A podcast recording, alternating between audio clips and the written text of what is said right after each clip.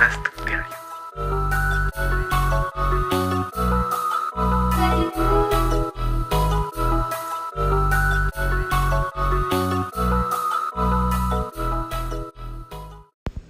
a todos, bienvenidos a un nuevo podcast diario. El día de hoy, chicos, estoy solo, no estoy acompañado, chicos, pero vamos a hablar de un tema bastante eh, intrigante para muchos y bastante curioso para otros y es sobre la historia de la cámara del iPhone. Sí, chicos, el primer iPhone no tenía tres cámaras, no tenía un sensor LiDAR, no tenía esa pantalla tan buena que tiene ahorita, no tenía Face ID, era un iPhone muy, muy distinto al actual. Entonces, vamos a hablar sobre su historia, así que sigue sintonizando.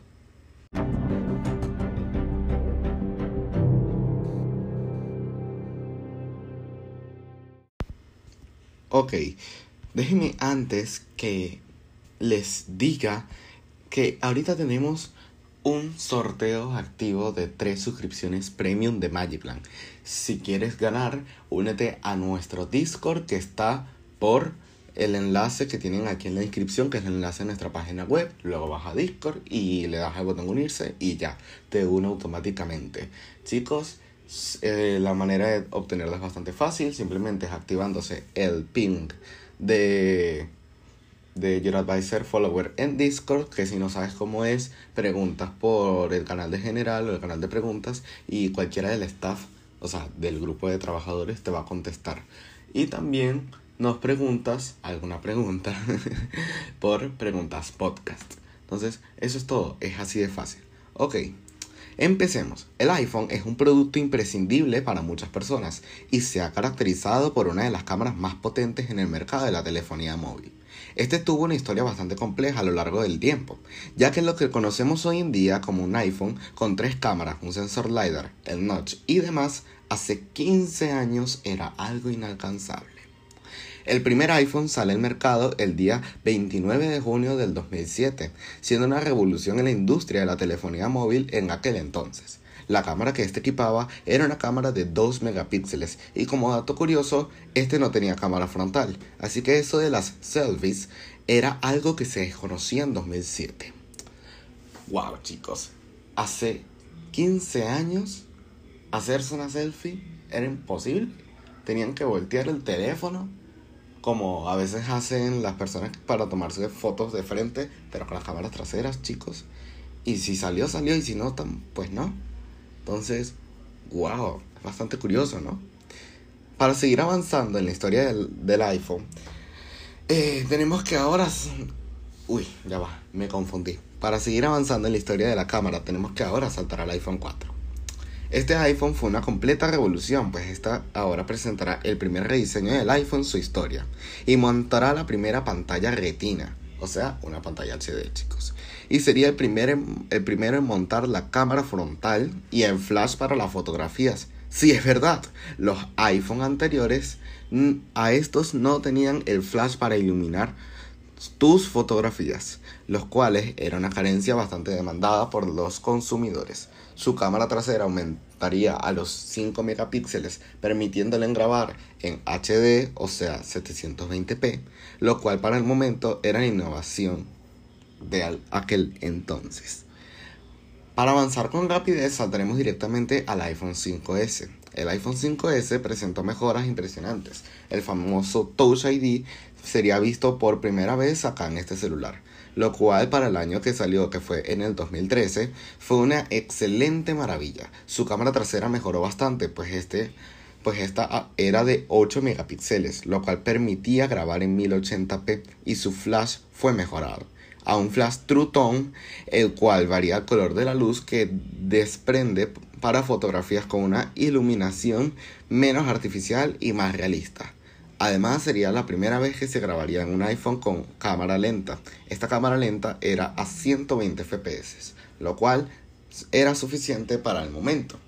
Incluiría las gráficas de fotos y la foto panorámica por primera vez. Para seguir con esta maravillosa y magnífica historia, tenemos que irnos ahora al iPhone 6S. Este iPhone es el iPhone más vendido de Apple y no es para menos, siendo una de las generaciones con más innovación en toda la historia, tomando en cuenta el salto que hay entre una generación a otra.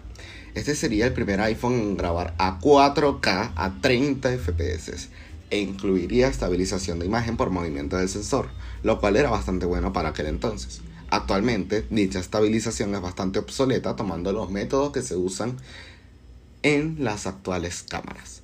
Justo un año después se presenta el iPhone 7 Plus. Sería el primer modelo del iPhone en tener más de una cámara. Este pasaría a tener dos cámaras. La teleobjetivo, que sería hasta un por 2 de zoom real, incluiría por primera vez en un iPhone una cámara delantera HD de 7 megapíxeles y un nuevo flash QLED True Tone con una luz un 50% más brillante que el anterior iPhone, que era el iPhone 6S Plus. En el siguiente año veríamos tres iPhone, pero nosotros solo nos centraríamos en uno, y es el iPhone X o iPhone 10, mejor conocido por muchos. Siendo el favorito de muchos por el ser el primer iPhone de pantalla completa en la historia de la humanidad, este tuvo una novedad principal y es el Face ID, el cual es el desbloqueo biométrico de reconocimiento facial. Sus cámaras traseras también cambian su posición, siendo un módulo de cámara construido de manera vertical, y este ahora incluirá el Animo UI. Avanzaremos dos años después de su lanzamiento justo en el evento de presentación del iPhone 11, siendo otro salto bastante grande para la industria de la telefonía. Con esto nos estaremos acercando al final, ya que ya vamos en la línea del tiempo por el 2019. iPhone 11 y iPhone 11 Pro. Dos iPhone increíbles. Ahora en el iPhone 11 llegaría un módulo de cámaras totalmente distinto a lo que vimos en modelos anteriores, pues este tendría una cámara gran angular y una ultra gran angular por separado en el módulo de cámaras en el modelo Pro tendríamos ahora por primera vez tres cámaras en un teléfono, la gran angular, la ultra gran angular y el teleobjetivo. Para finalizar, tenemos a la última innovación de la época resaltante y es el iPhone 12 Pro. Lanzado en 2020, fue el primer teléfono de la industria de Apple en incluir un sensor de profundidad. En este caso sería el de los iPads Pro, que es el sensor LiDAR, un sensor utilizado hasta por la NASA por sus operaciones interespaciales. También sería la primera cámara del mundo entero en grabar directamente en Dolby Vision, lo cual es una revolución para la época. Díganme qué tal, qué opinan, qué piensan en los comentarios, por Discord, por donde ustedes se y si parece de que la historia de la cámara fue bastante buena o es bastante buena. Y ahora yo voy a dejar una pregunta. Dejándole toda esta información, ¿le parece que la innovación en las cámaras de un tiempo para acá se ha venido relantizando o sigue muy fuerte? O sea, que se renueva con mucha rapidez el mundo de la cámara en el mundo actual. Espero que me dejes tu comentario y que sigas este podcast. Nos vemos en un siguiente podcast. Recuerden dejarnos preguntas por Discord porque siempre son bienvenidas y me encanta contestar preguntas. Así que, chao.